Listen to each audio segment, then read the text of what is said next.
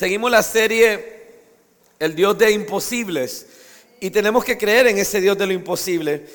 Muchas veces perdemos la fe por lo que vemos, por lo que experimentamos, pero la Biblia dice que el justo no vive por vista, sino por fe. Quiere decir que lo que vemos, dice la Biblia, que es temporal, que es cambiable, pero lo que no se ve es eterno. Y Dios nos ha dado una palabra porque la fe viene por el oír y el oír la palabra de Dios. Amén, hermano. Entonces, si agarramos esos dos conceptos y los unimos, cuando Dios nos da una palabra, esa palabra tiene que ser más real en nuestra vida que las circunstancias, que las adversidades, que los obstáculos. Hay una diferencia entre caminar en lo sobrenatural y caminar en la superstición. Amén. Eh, eh, en el cristianismo hay mucha superstición cristiana que no avanza el reino. Nos hace sentir que hemos hecho algo. Nos hace sentir que hemos avanzado algo. Yo le decía a unos hermanos de que el problema con Nicaragua es que hay conciertos cristianos, pero no hay voz profética. Hay congresos, pero no hay voz profética. Incluso hay actos proféticos, pero no hay una voz profética. Amén, hermano. Y muchas veces la gente hace actos proféticos porque si yo hago un acto profético aquí a favor de la nación, es un lugar seguro, estamos en casa. Nos hace sentir que estamos haciendo algo grande y poderoso, pero muchas veces es superstición. Ahora, yo creo en los actos proféticos que Dios dirige. El problema de lo que tenemos en el cristianismo es que alguien famoso hizo un acto profético y luego todo el resto del mundo lo copió. Sin revelación, simplemente por imitación. Y cuando usted hace algo por imitación y no por revelación, usted va a sudar mucho, pero no va a avanzar nada. Es el Dios de lo imposible, pero el Dios de lo imposible muchas veces hace las cosas imposibles en un determinado lugar. Al inicio, miramos, Dios invirtió cinco días en el lugar y un día en el hombre. Amén. Quiere decir que el lugar era importante porque el lugar iba a sostener, iba, iba, a crear el ecosistema del hombre. Y cuando Dios prepara el lugar, Él posiciona al hombre. La Biblia dice que todos somos miembros del cuerpo de Cristo, que somos parte diferente y que cada una ocupa un lugar. La Biblia dice que busquemos primeramente el reino de Dios y su justicia, pero usted no tiene que estar en todo lo que es del reino. No todo lo que es de Dios es para que usted lo haga. Por eso es que Dios nos dio un cuerpo ¿ah? con diferentes dones, con diferentes talentos, con diferentes trasfondos, con diferentes perspectivas. Porque en la diversidad no hay peligro. En, en realidad la diversidad es una bendición cuando se hace en orden, cuando se hace en honor, cuando se hace en respeto. Yo quiero que usted entienda que el lugar es importante. Por eso es importante encontrar nuestro lugar en Dios, nuestro lugar en el reino y nuestro lugar en el cuerpo de Cristo. En Génesis, Dios le dice al hombre que lo puso en el huerto del Edén y dice que lo bendijo y le dijo que fructificara, en otras palabras, que fuera productivo, que se multiplicara, que llenara la tierra, que la sojuzgara y que tomara control o dominio de ella. Desde ese lugar Él iba a gobernar, desde ese lugar Él iba a avanzar. El problema de la iglesia es que queremos hacer las cosas desde un lugar donde Dios no nos ha posicionado. Ya sea un lugar espiritual, ya sea un lugar emocional y ya sea un lugar físico, porque usted es espíritu, usted es alma y usted es cuerpo. Quiere decir que yo puedo estar en mi casa y no estar presente porque emocionalmente estoy por otro lado. Puedo estar emocionalmente en casa amando a mi familia, puedo estar presente en la casa, pero espiritualmente puedo estar desviado de Dios. Por lo tanto, lo que le estoy dando a mi familia es un amor filio, no es un amor ágape, y es un amor que incluso puede dañar si no está gobernado por Dios. Dígale que está a su lado, tenés que estar en un lugar espiritual adecuado. Tenés que estar en un lugar emocional adecuado y tienes que estar en un lugar físico adecuado. Amén, hermano.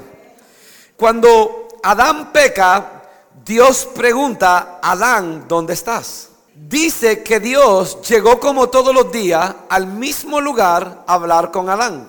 Y en este momento dice que él no ve a Adán en ese lugar, porque Dios no se muestra en todo lugar. Dios se muestra en determinado lugar. Dios está en todo lugar, pero Él no se manifiesta o se revela en todo lugar. ¿Cuántos dicen amén? Entonces Él le pregunta, ¿dónde estás? Porque Adán había perdido su lugar. Adán tenía que guardar ese lugar y protegerlo. Adán tenía que guiar a su mujer. Adán tenía que protegerlo y sojuzgar sobre todas las bestias del campo, incluyendo la serpiente.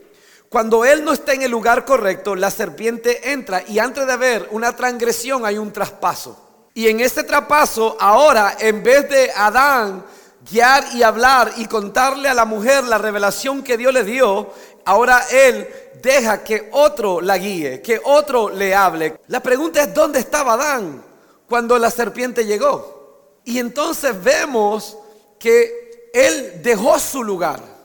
Antes de haber un pecado, dejó su lugar y dejó entrar cosas que no debieron entrar en ese lugar. Y por dejar su lugar, se dio su lugar y el enemigo tomó su lugar. Y ahora el enemigo está hablando a la mujer. Quiere decir que ahora no solamente dejó su lugar, sino su autoridad. Y ahora tiene a la serpiente hablando en vez de él. Y cuando la serpiente entra, solo locura y destrucción y maldad va a producir. Amén, hermano. La Biblia dice que cuando Jesús iba, él iba al lugar de la intimidad. Quiere decir que él tenía un lugar donde se encontraba con Dios. Amén, hermano. Aunque él andaba por todo lado haciendo milagros, por todo Jerusalén y Galilea, sin embargo, él nunca descuidó ese lugar de intimidad con Dios. Y nosotros no debemos de descuidar tampoco ese lugar de intimidad con Dios. La Biblia dice que el que habita al abrigo del Altísimo, amén hermano, esa es la presencia de Dios, el habitar suyo y el mío es la presencia de Dios. Cuando Dios creó a los peces, no le habló a los peces, le habló al mar. Cuando Dios creó los, los, árboles, le habló la tierra. Pero cuando Él nos creó a nosotros, se habló a sí mismo. ¿Por qué? Porque Dios es nuestro hábitat. Dios es ese el lugar santísimo, ese es el lugar donde nosotros tenemos que habitar siempre. Pero aunque Dios vive en mí, Dios no siempre me habla a mí.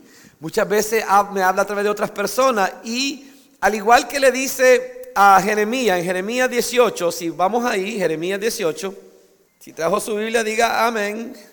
Si no tiene su Biblia, acérquese a un cristiano. Dice lo siguiente, palabra de Jehová vino a Jeremías diciendo, levántate y vete a la casa de alfarero y ahí te haré oír mis palabras. Mire qué interesante. Y él dice, quiero que vayas a otro lugar, porque ahí te voy a hacer oír mis palabras. Yo le diría, Señor, ya estamos hablando. ¿Para qué molestarnos? Y, así hay mucha gente que dice, yo tengo una relación con Dios. Pero eso no significa que Dios no tiene un lugar para vos. Y la gente profética es la más difícil porque ellos creen que ellos son el filtro de Dios. ¿Cuánto leen su Biblia? ¿Cuánto tienen intimidad con Dios? Sin embargo, dice, no dejen de qué? De congregarse. El hecho que yo tengo una Biblia, el hecho que Dios habita en mí, no significa que yo voy a menospreciar la congregación. Porque hay fuerza en la congregación. Porque sin embargo aquí hay dirección de Dios. Tal vez en alguno de ustedes está el don de Dios, el talento de Dios, la sabiduría de Dios que yo necesito. Por lo tanto, tengo que ir a la casa del alfarero para que me moldeen. Tengo que ir ahí para oír la palabra, para entender la palabra. Amén, hermano dice, levántate y vete a la casa del alfarero porque allí, diga el, diga el que está a su lado, hay poder en el ahí. Ahora, dice Génesis 22.1, aconteció después de estas cosas que probó Dios a Abraham y le dijo, Abraham, y él respondió, heme aquí.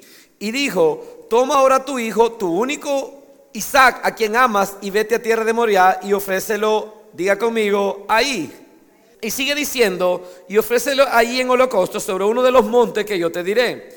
Y Abraham se levantó muy de mañana, enalbardó su asno, tomó consigo dos siervos suyos y a Isaac su hijo, y cortó la leña para el holocausto, y se levantó. Ese es un tipo de la cruz. Jesús con dos ladrones. Amén, hermano. El hijo lleva la cruz o lleva la leña y dice, y se levantó y fue al lugar que Dios le dijo. ¿Dónde fue? Donde él quiso. Cuando Dios se le muestra a Isaías, él escucha una conversación y dice, ¿a quién enviaremos? ¿Quién irá por nosotros? Y él dice, heme aquí, envíame a mí. Pero muchos dicen, heme aquí, ya me fui. Heme aquí, no puedo. Amén, hermano. Otros dicen, heme aquí, envía al otro. Amén. Pero yo sé que aquí hay gente como Isaac que van a decir, envíame a mí. Este es mi privilegio, esta es mi responsabilidad, esta es mi oportunidad. Yo voy a ver la gloria de Dios en ese lugar. Amén, hermano. A su nombre. Dice que se fue al lugar que Dios le dijo y al tercer día alzó Abraham sus ojos y vio el lugar de lejos. Entonces dijo Abraham a su siervo, espera aquí con el asno y yo y el muchacho iremos hasta allí y adoraremos y volveremos a vosotros. Eso me dice a mí que también Dios no recibe ofrenda o sacrificio en todo lugar. Dice algunos predicadores que usted no puede ir a comer a McDonald's e ir a pagar a Pizza Hut, sino que usted paga donde usted come. Entonces, todos tenemos un lugar asignado por Dios. Y Dios no recibe tu ofrenda en cualquier lugar. Diga conmigo, Dios es orden.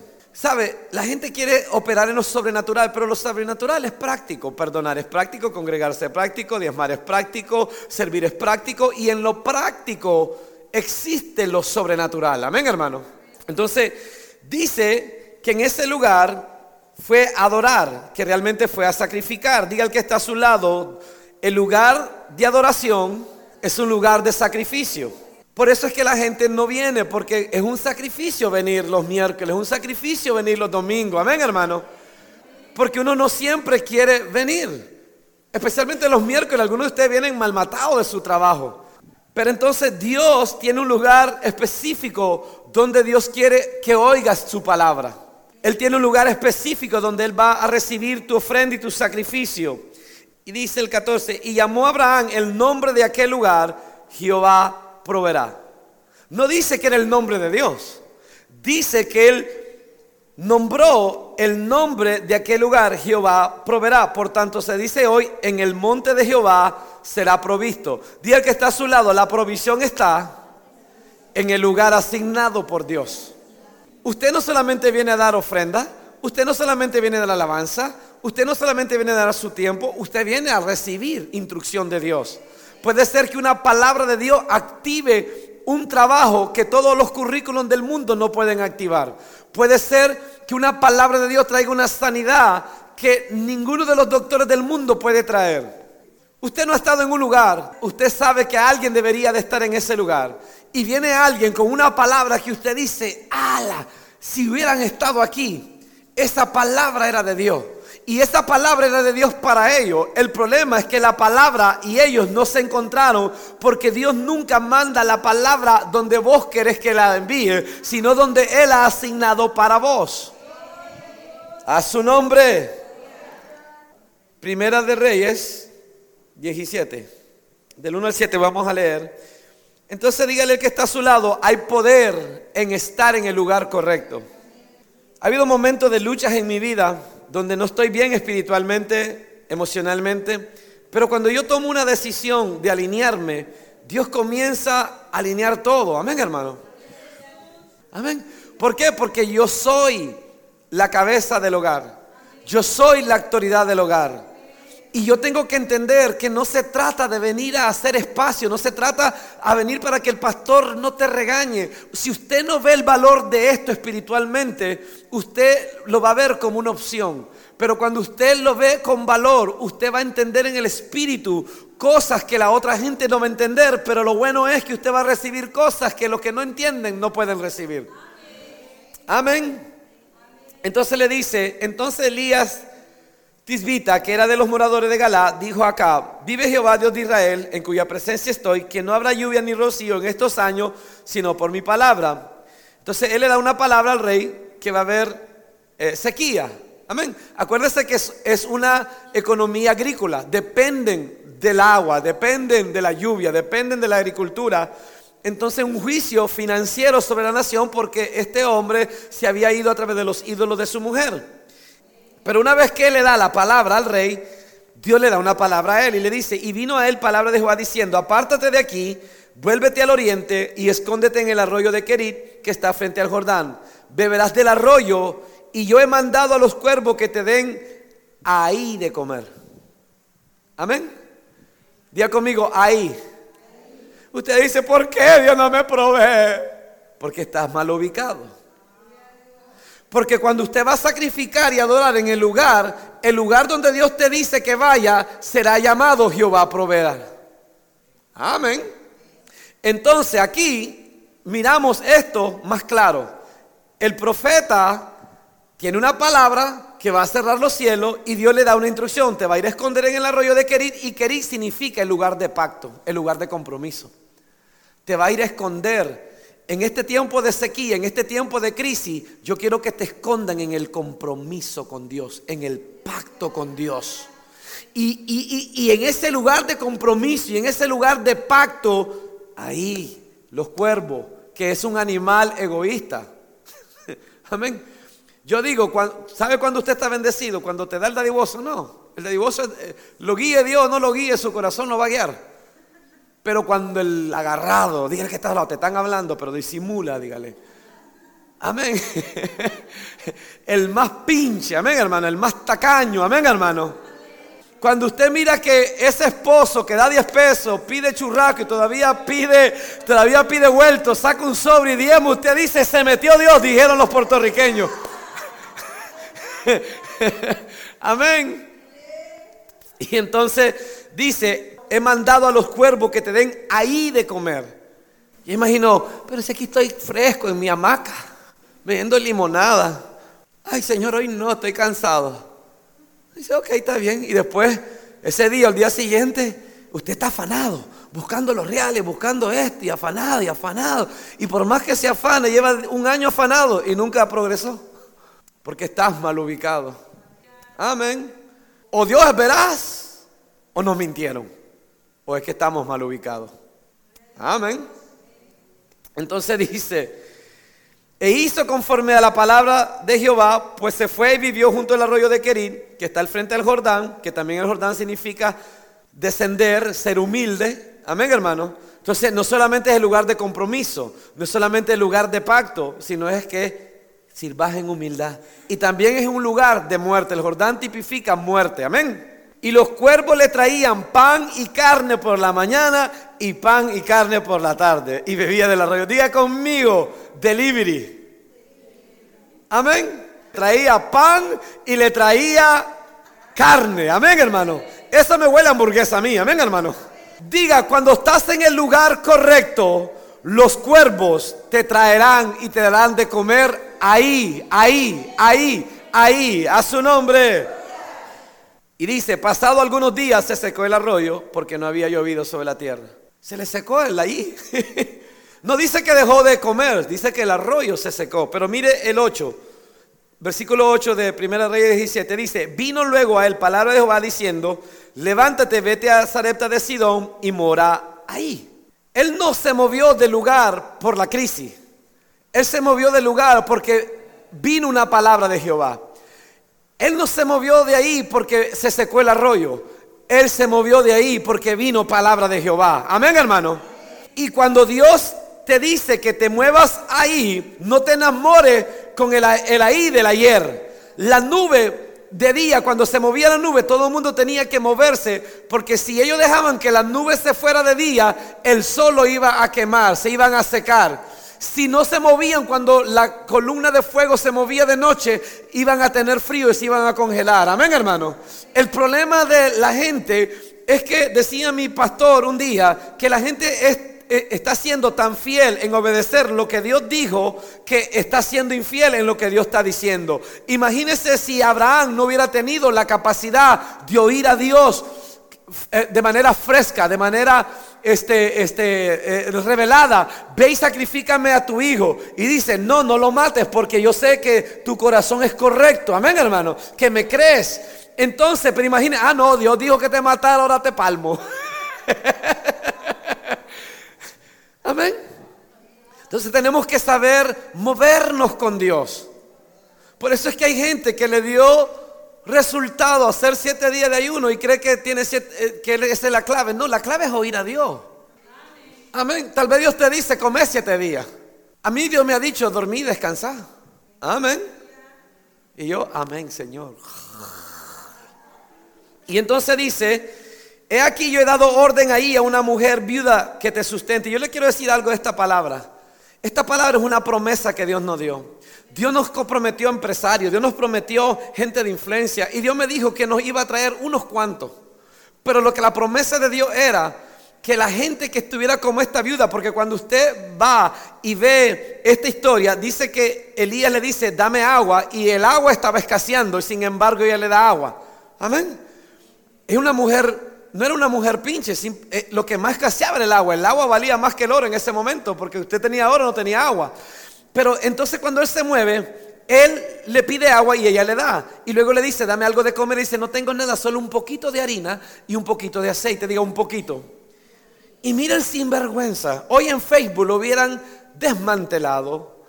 Lo hubieran puesto por el suelo porque le dice, le dice la mujer, ya te di agua, brother. Y no te puedo dar de comer porque solo tengo para mi hijo y para nosotros. Y después que comamos, nos echamos a morir. Y él le dice, ah, qué lindo, haceme para mí primero. Y quiero que me las pase por la ceniza, o sea, todavía pidiendo gusto. Amén. Le dice, cuidado me le echa mucha sal. o cuidado me lo deja muy simple. Pidiendo gusto. Y dice, dame a mí primero. Pero le dice, porque así ha dicho Jehová, que esta tinaja no escaseará. Amén, hermano. Que este aceite no escaseará. Amén, hermano que va a haber provisión. Ahora yo le digo, Dios lo envía a un lugar de gente pobre, de gente enjananada, de gente que tiene una mentalidad de pobreza y quiere morirse. E, ella es generosa, sin embargo no tiene fe para mañana. Yo, yo, hubiera dicho, Señor, mandame donde lo, uno de los pelas, mandame donde el tío Trump, amén hermano. Pero me mandaste donde la que está palmada. Ahora significa que uno como hombre de Dios tiene que creerle a Dios que estás ubicado en el lugar correcto. Que no importa que Dios te mande en un basurero, si Dios te tiene ahí, del basurero saldrá aceite, saldrá oro, saldrá comida, llegarán cuervos, lo que sea. Pero cuando nuestros ojos, lo que vemos con nuestros ojos se vuelve más fuerte de lo que oímos en nuestro espíritu, entonces dejamos el lugar, lo abandonamos y ahí es donde fracasamos. Y entonces él le dice, ella le dice, solo tengo un poquito de, harina, solo un poquito de aceite. Y le dijo, no tengas temor, ve y haz como has dicho, pero hazme a mí primero. De ella una pequeña torta cocida debajo de la ceniza y tráemela. Y después harás para ti, para tu hijo. Porque Jehová, Dios de Israel, ha dicho así, la harina de la tinaja no escaseará, ni el aceite de la vacía disminuirá hasta el día que Jehová haga llover sobre la faz de la tierra. Diga que está a su lado. Mientras todos estaban en crisis, esta mujer en crisis, que obedeció, salió de crisis. Ahora, yo no sé usted, tal vez usted es demasiado buena gente, pero yo no soy tan bueno. Y la palabra profética es que el aceite no va a escasear, que la harina no va a escasear hasta que llueva. Si yo soy esa mujer, digo, Señor, ojalá que nunca llueva.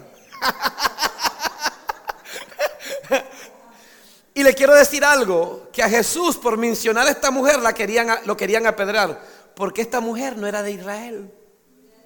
Esta mujer no estaba en pacto con Dios. Pero Dios tuvo que salirse fuera de la gente que él quería como familia en casa del Padre. Y tuvo que ir a bendecir a alguien más que tiene cierta revelación, que de repente nos bendice, que de repente nos ayuda. Hay gente que usted no conoce, en conversa, que nos diezma, y están bendecidas porque obedecen ese principio. Amén. Porque muchas veces Dios va a ir donde el inconverso que le cree y dejarte en crisis, aunque seas hijo. Se fueron los amenes. Y entonces él dice, habían muchas viudas, dice Jesús, en los tiempos de Elías, pero ninguna las visitó más que al inconverso y aquellos religiosos, ¿verdad? Ay, ardido y lo querían apedrear. Amén. Dígale que está a su lado. Dígale, ¿eres un inconverso creyente o eres un creyente inconverso? ¿Qué es lo que Dios te está diciendo? ¿Dónde Dios te está retando? Ahí está tu provisión, ahí vas a ser recibido tu adoración. Vaya conmigo a 2 Crónicas 6, del 19 al 20. Salomón está dedicando el templo y dice en el versículo 19 y 20, dice lo siguiente, mas tú mirarás la oración de tu siervo y a su ruego, oh Jehová, Dios mío, para oír el clamor y la oración con que tu siervo ora delante de ti, que tus ojos están abiertos sobre qué? Esta casa de día y de noche, sobre el lugar del cual dijiste, mi nombre estará, día conmigo, ahí. Que oigas la oración con que tu siervo ora en este lugar, diga, en este lugar. Diga conmigo, Dios prometió oír la oración de todos en un determinado lugar. Él no dijo que iba a oírlos a todos donde ellos querían. Él dice, cuando vengan a esta casa, amén, y ustedes clamen delante de mí, yo ahí los oiré y ahí les responderé. Amén, hermano. Eso no significa que usted solo va a ir a orar aquí, usted es la casa de Dios también. Pero lo que le quiero decir es que si bien es cierto, Dios está con vos, también Dios ha determinado un lugar. Y ese lugar es la familia de Dios, es la congregación, es el lugar de tu don. Si usted es evangelista, no trate de ser pastor. Si usted es pastor, no trate de ser apóstol. Se va a frustrar. Porque cada gracia tiene su lucha. Y si usted se mete en una lucha para la cual usted no está preparado, va a salir apaleado. Y, y va a dar vergüenza. Amén. Amén.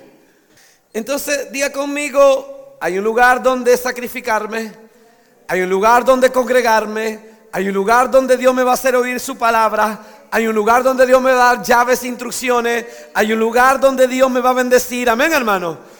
Aún el hijo pródigo, cuando él se va, porque mire, el hijo pródigo dejó físicamente la casa del padre. El otro religioso nunca tuvo su corazón ahí, aunque sí tenía su cuerpo. Amén, hermano.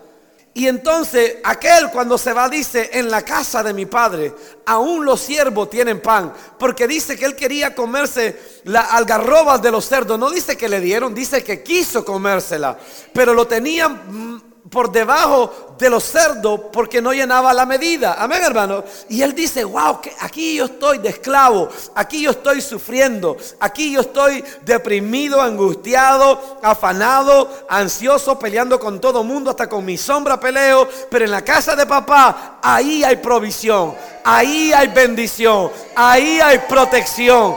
Ya sé lo que voy a hacer, voy a volver a la casa de papá, porque ahí fueron mis mejores tiempos Ahí yo sentí gozo. En el mundo sentí placer, pero me sentí vacío. En el mundo tenía que drogarme, que tenía que emborracharme para ahogar mi soledad, para ahogar mi vergüenza. Pero allá en la casa de papá, me acuerdo cuando danzaba, me acuerdo cuando yo estaba ahí gozoso ante Dios, donde yo me sentía parte de esa familia, donde yo danzaba con libertad. Yo sé que Dios le está hablando a alguien en este lugar. Amén, hermano.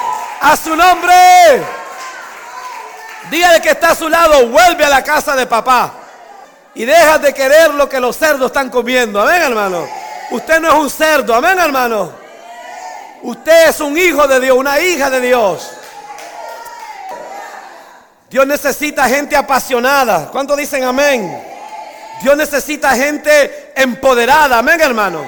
Una persona este, que está apasionada por Dios, una persona determinada. Amén, hermano. Pasión significa dolor. Diga que está a su lado, pasión significa dolor. Por eso es que los pastores sufrimos en el Evangelio y en la iglesia. Cuando miramos que usted se va de la iglesia y junto con usted se lleva a todos sus hijos a su defunción. Nos duele cuando miramos que tenés que mentirle a este y mentirle a este y mentirle a este y mentirle a este. Miramos que nunca salí de deuda ni de enredo porque solo operaba bajo las mentiras del diablo. Hay gente que prefiere ser infeliz que ser sana y obediente a Dios. Ahora, si usted quiere estar ahí, ya no me meta a mí en ese rollo. Vaya conmigo a primera de Crónica 20. Y le voy a dar una historia triste del rey David. El rey David era un hombre conforme al corazón de Dios. Amén, hermano. Pero un día no tomó su lugar y cuando no estaba en el lugar correcto, en el tiempo correcto, solo desastre hizo. Traicionó a uno de sus valientes, Urias, que la Biblia dice que era uno de sus valientes. Era un hombre íntegro. Amén, hermano. Dice, aconteció a la vuelta del año, diga conmigo, en el tiempo que suelen los reyes salir a la guerra, Vamos a volver a repetirlo. Vamos a dar otra oportunidad. En el tiempo que suelen los reyes salir a la guerra. Dice que Job sacó la fuerza del ejército y destruyó la tierra de los hijos de Amón. Y vino y sitió Rabá. Mas David estaba en Jerusalén. Diga, y, más David estaba en Jerusalén. En otras palabras, era el tiempo de los reyes salir a la guerra. Pero el rey se quedó. Y el rey mandó a Joab. Hay cosas que yo no puedo delegar. Yo no puedo delegar ser esposo para Luisa. Yo no puedo delegar ser papá para mis hijos. Amén, hermano. Hay muchas cosas que puedo aún delegar dentro de la iglesia, pero hay cosas que no puedo delegar. Ni yo ni Luisa, ni Luisa y yo, perdón, amén. Ahí disculpen al burrito adelante. Ni Luisa ni yo podemos delegar. Hay cosas que podemos delegar, hay cosas que no podemos delegar. Amén. De igual manera usted. Ahora, yo no veo que usted le dice a sus hijos, ay, no quiero ir a la escuela. Ala, quédate quieto. Yo voy a hablar con tu maestra. Usted dice, ah, no, chalo, levántate. Que no sé qué, que no sé cuándo. Tenés que estudiar, sé alguien en la vida. Pues yo le vengo a decir que usted puede tener más títulos que pared, pero sin Dios usted no es nadie. Y me cae mal que valoren lo secular por encima de lo espiritual. Y después nos preguntamos por qué la añadidura no viene.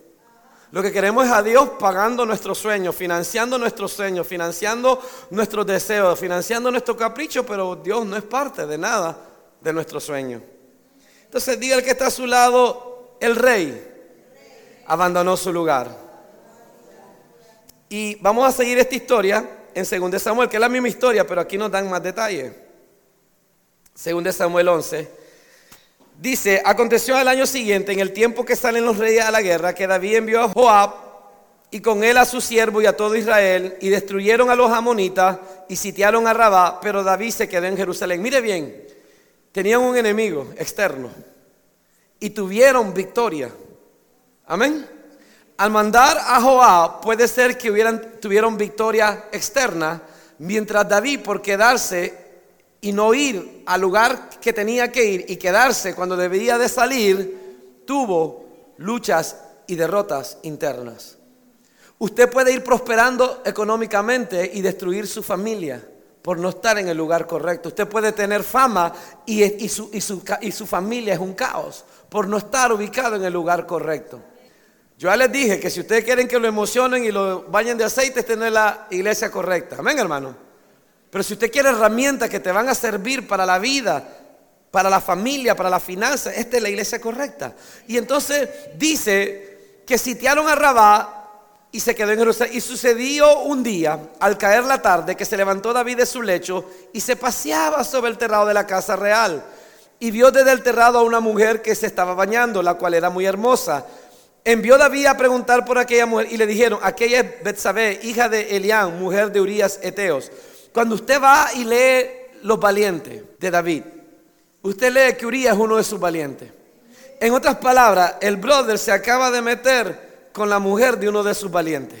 Porque como usted como líder no está en el lugar correcto espiritualmente, emocionalmente y físicamente, usted y yo solo vamos a causar o vamos a tomar decisiones destructivas que van a destruir a, a nosotros mismos y a la gente alrededor de nosotros.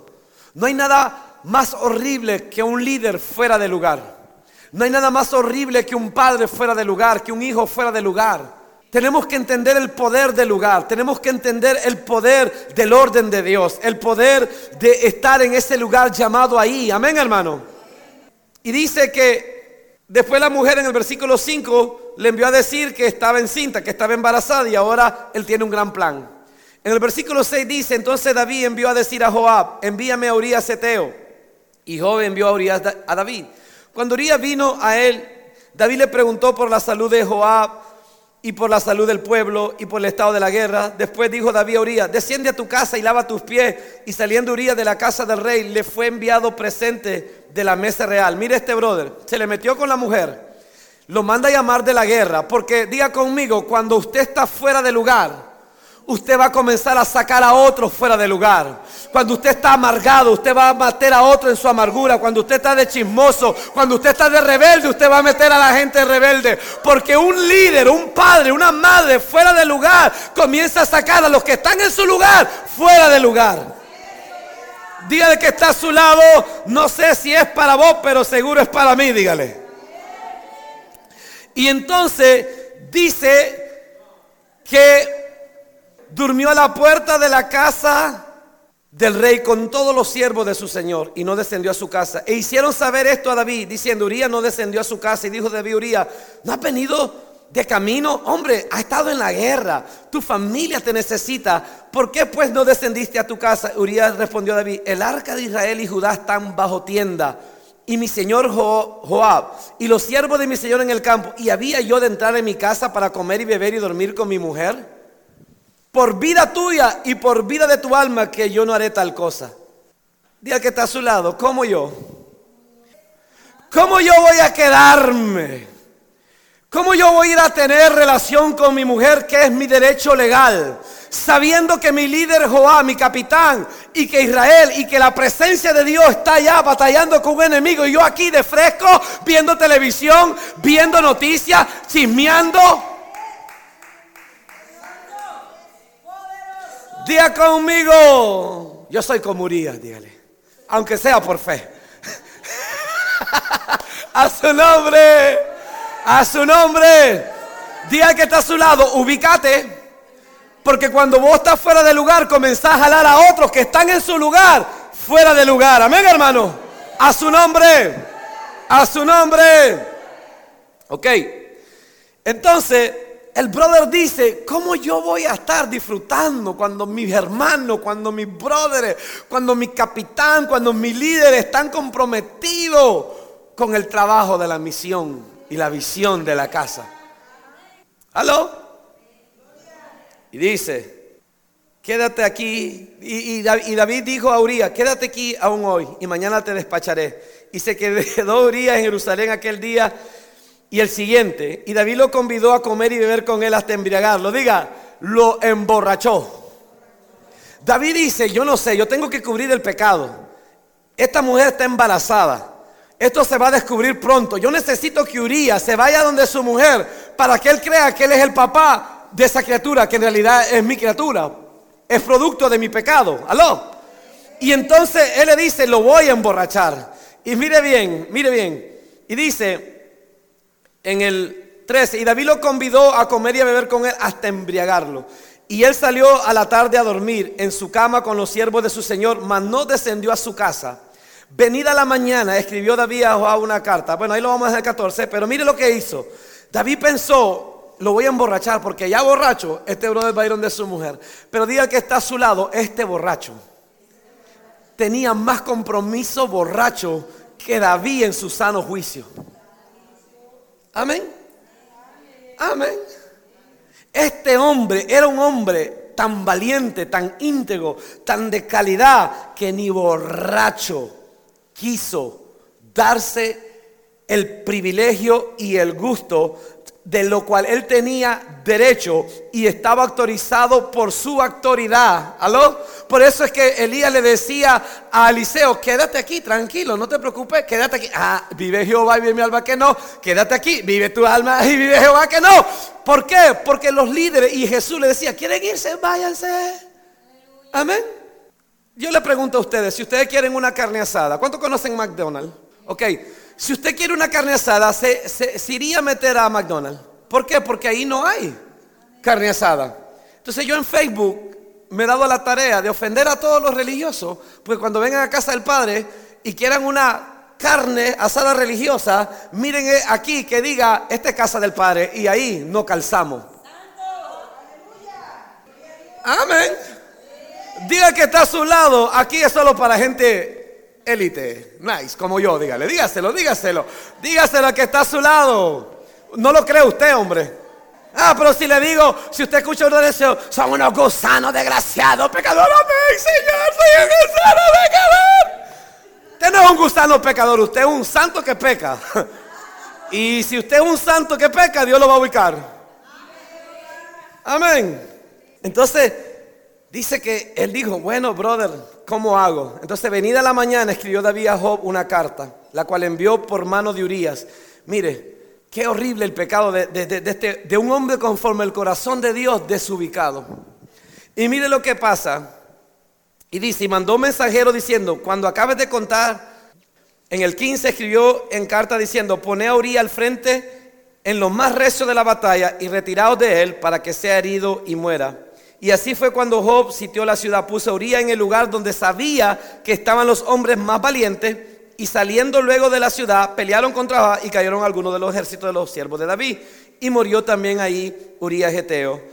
Y entonces Job le envió a decir a David, cumplí tu órdenes. ¿Sabe lo, ¿Sabe lo que pasa? Que cuando estamos fuera de lugar comenzamos a actuar en la carne. Cuando Saúl le tenía envidia a David, él le dice, si quieres a mi hija, tienes que darme 150 prepucios. Creo que eran 150 si no me equivoco. Pero dice que él le trajo más. Amén. Porque él fue la mía extra. Amén, hermano. Él fue más allá de lo que se pidió porque los líderes del reino saben ir la mía extra. Amén. Y entonces, y esto fue la orden que Saúl le dio a su general concerniente a David. Vas a ponernos en lo más recio de la batalla y cuando las cosas estén en lo más recio, lo van a dejar solo para que lo maten. Pero como David tenía un llamado y tenía una unción específica, Dios lo protegió. Pero ahora, en vez de aprender del error de su pastor, de su líder y de su rey, ahora él está copiando las artimañas de Saúl y hace lo mismo. Y desgraciadamente, en esta ocasión, él ejecuta el plan y es exitoso en ejecutar un plan de maldad. Y de repente viene el tiempo, se muere el hombre, la mujer queda embarazada y el rey quedó bien delante de todo porque dice, esta mujer no va a quedar viuda. Urías, mi líder, era fiel y ahora yo me voy a casar con ella para, para asegurarme y premiar su descendencia. Y se le muere el hijo. Pero antes de morir dice que viene Natán. Ahora, David antes de ser rey era pastor.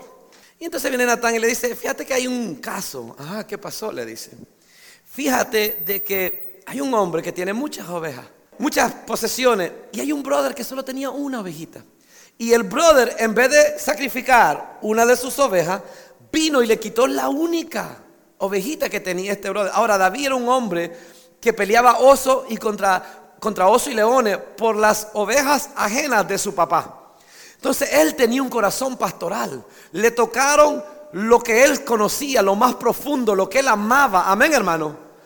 Y entonces le dice, y este brother la mató. Y aquel pastor, aquel religioso, amén, hermano es como aquel hombre que le pega a la mujer y de repente ve que otro hombre le pega a la mujer, cobarde, le pegaste. Ah, porque es fácil ver la paja del otro y no la viga tuya. Amén, hermano. Es como aquel que dice que chaval los más malcriados y los tuyos son como diez mil veces más malcriados que los míos. Día que está a su lado, disimula, pero creo que te están tirando fuerte, dígale. El pastor va, la lleva con vos, decir, la lleva con vos el brother. y entonces, y entonces ahora el brother le dice, ¿qué hay que hacer? Le pregunta, ¿qué hay que hacer con este? Y David le dice, a este hombre digno de muerte.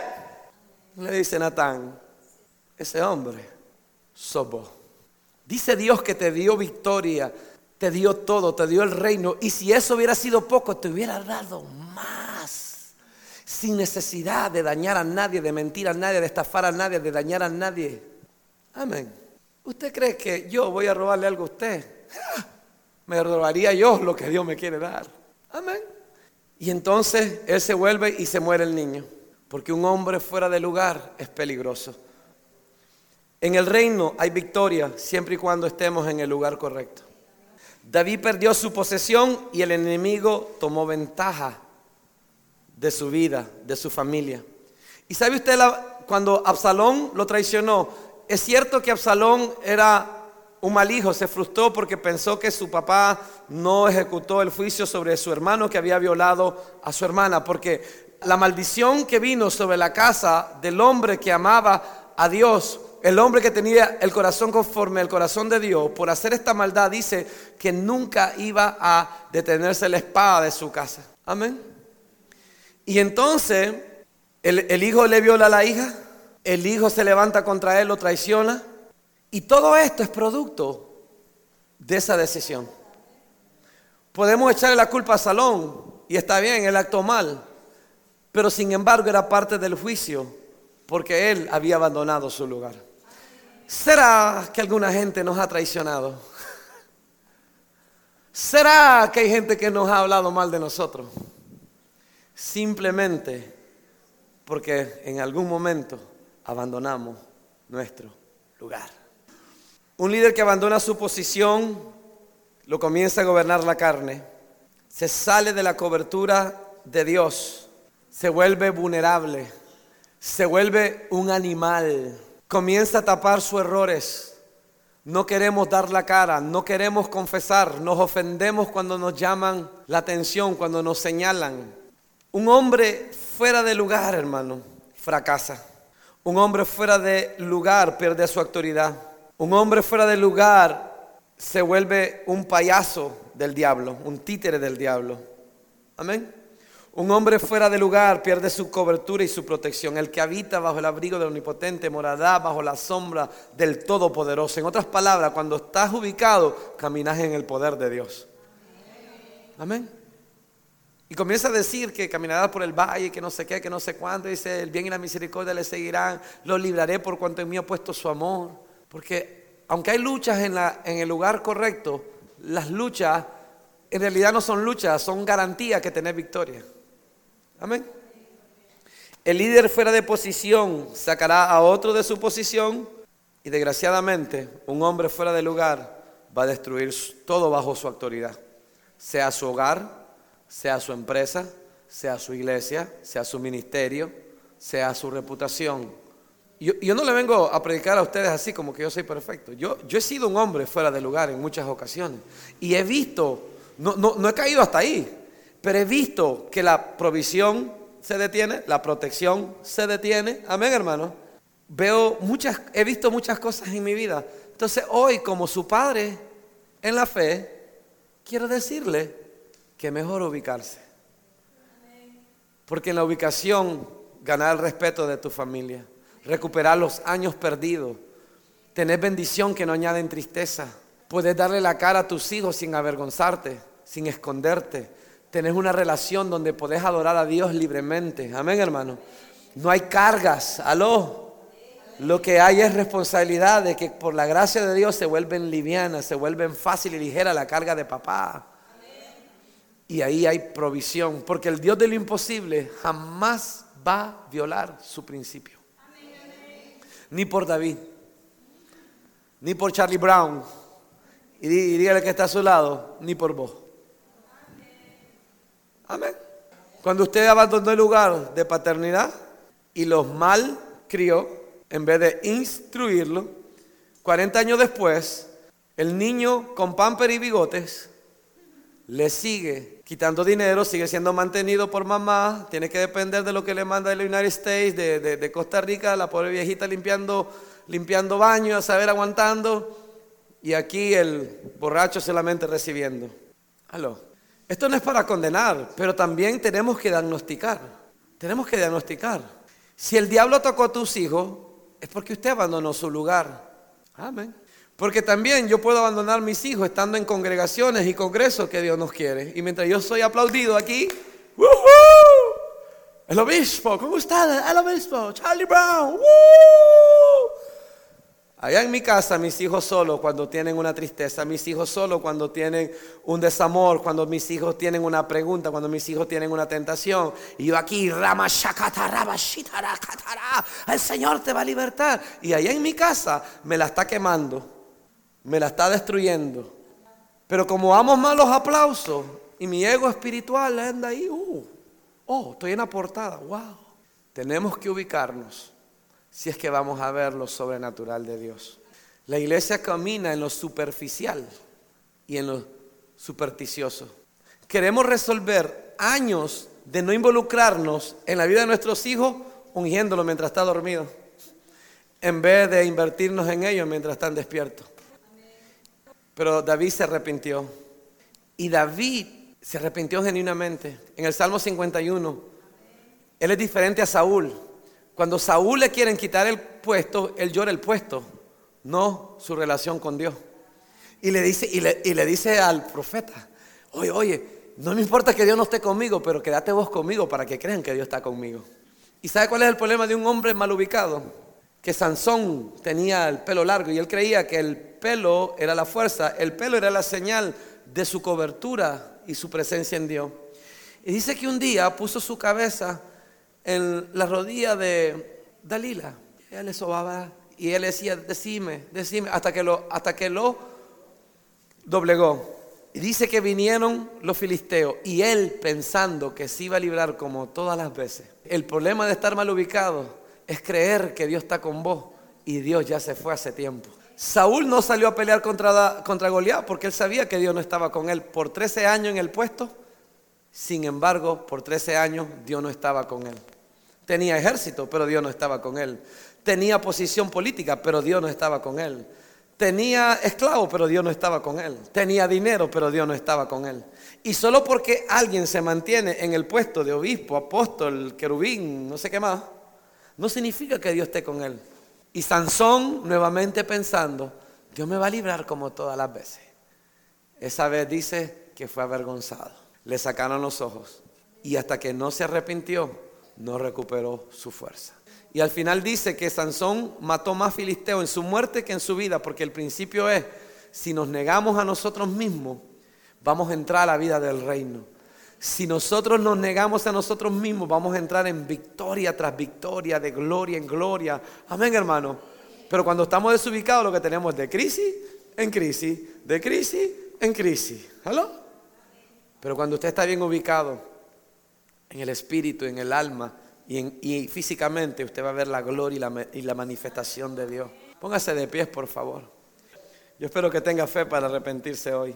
Porque usted puede volver a papá, porque papá no te descalificó. Y David no tenía lo que hoy tenemos nosotros y el beneficio de la gracia. Amén. Es el beneficio de la sangre de Cristo. Pero dígale al que está a su lado, tu familia necesita que te ubiques. Amén. Tu finanza necesita que te ubiques. Tu paz.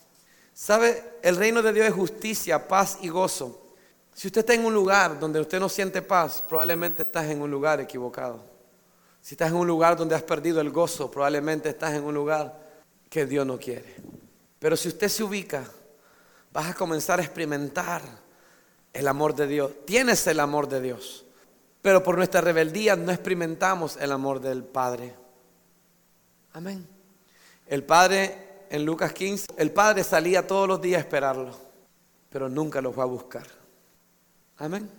Pero Él esperaba que Él regresara y Él esperaba que Él regresara. Y cuando regresó, ¿qué le dio? Una reventada de la vida. Le dio una ropa nueva, amor, protección, porque la ley decía que el pueblo tenía que apedrearlo. Protección, amor. Él dijo, este es mi hijo. Amén. Este es mi hijo. Lo cubrió. Le dio una nueva cobertura. Le dio un anillo. Que le daba, era como la tarjeta de crédito de la familia. Amén. Él desperdicia todo y le dan autoridad, le dan un nuevo calzado. Porque él venía con, sin zapato, venía, menos que lo había empeñado todo. Hediondo, amén hermano. Y sin embargo el Padre lo abrazó. Porque papá siempre te va a abrazar, aunque huelas a pecado y a cerdo. Amén. Y papá no solamente lo protegió, sino que no permitió que nadie del pueblo lo apedrara. Y al religioso que estaba amargado, y yo que estoy aquí, y mira, y esa carne viene y lo ama. Le dice, vos siempre has estado conmigo y todo lo que tengo es tuyo. Que no te sientas como hijo es tu problema. Es que nunca me diste, aunque sea un becerrito, si eran tuyos, lo hubieras agarrado todo. Porque el problema es que muchos de nosotros sabemos ser esclavos en la casa del Padre, pero no sabemos ser hijos en la casa del Padre. Y entonces decimos, ya sé, voy a ser esclavo. Y el religioso se enoja con el pródigo, pero el, el religioso no estaba ahí emocionalmente, físicamente, estaba, pero no emocionalmente ni espiritualmente. Aquel por lo menos desperdició la herencia sabiendo que era hijo, aunque, aunque era un hijo que no supo valorar en el momento, pero por lo menos usó la herencia. ¿amén? ¿No, ha visto que hay gente envidiosa de uno? No sé por qué Dios te contesta. ¿Por qué Dios es especial con vos? ¿Y qué culpa tengo yo? Amén. Y el santurón que no dice ni una mala palabra. Amén, hermano. Por lo menos en público, porque en privado le voy a decir un montón. Aquel que está hasta aquí, la corbata larga, la lengua larga y, y ramashaka, todo es pecado. Prediquen contra el pecado, prediquen contra el pecado, prediquen contra el pecado. Vamos, vamos a hablar contra tu lengua pecaminosa. Y en vez de alegrarse que vino el hermano, lo quería pedrar, lo quería condenar. Amén. Dios quiere que nos comencemos a celebrar. A mí me encanta cuando usted me viene a hablar bien de alguien. Pero a haber muchas veces donde Dios va a traer a alguien que usted cree, pero a alguien que usted cree que no se merecen la honra y tal vez no se la merezcan. Y sin embargo Dios los va a honrar. Y si usted sale hablando se acaba de cortar su bendición, porque tu bendición estaba en amar, celebrar, restaurar. Porque eso es lo que hace Dios. Y como usted se parece a Dios, usted hace lo mismo. Amén, hermano. Yo quiero orar por ustedes. Padre, en el nombre de Jesús te damos gracia y te damos gloria. Yo decreto y declaro, Señor, que volvemos a ubicarnos, Señor. Si estamos desubicados en cuerpo, ubícanos en el lugar correcto si necesitamos regresar a casa, si necesitamos regresar a nuestra familia, si necesitamos regresar a pedir perdón a papá, a mamá, al esposo, a la esposa, eso haremos, Señor. Papá, si necesitamos ubicarnos emocionalmente, tal vez nos hemos amargado, tal vez hemos dejado que la depresión nos descalifique, nos haga sentir menos, Señor, nos haga sentir como lo peor de lo peor. Hoy regreso a ese lugar donde soy amado, donde soy celebrado, donde sé que valgo mucho, Señor. Señor, si no estoy en el lugar espiritual correcto, Señor, si me he descarriado, Señor, tal vez en mi espíritu, Señor, si no te he honrado, Señor, si no te he amado, si no te he dado el, el único lugar de mi adoración, Señor, perdónanos, Señor. Hoy en esta casa, Señor, queremos decirte que hoy volvemos a ti. Tal vez que hay personas como el hijo pródigo que nunca abandonó la casa, pero nunca estuvo con papá. Estaba en la casa del padre, pero nunca tuvo su corazón con el padre. Y hoy yo decreto y declaro, Señor, que tu gracia y tu gloria, papá, comienza a descender. Se va toda culpa, se va toda condenación, se va todo aquello, Señor, que no es de usted, papá. Y yo decreto y declaro la gloria y la gracia de Dios. Decreto que hay en la casa de Dios hay provisión, hay fuerza para vencer toda tentación. Yo decreto y declaro claro que en la casa del Padre hay fuerzas nuevas, hay provisión, hay protección, hay promoción. Yo decreto y declaro que hay lugar para ustedes, para mí en la casa del Padre, en el corazón del Padre, en la mente del Padre.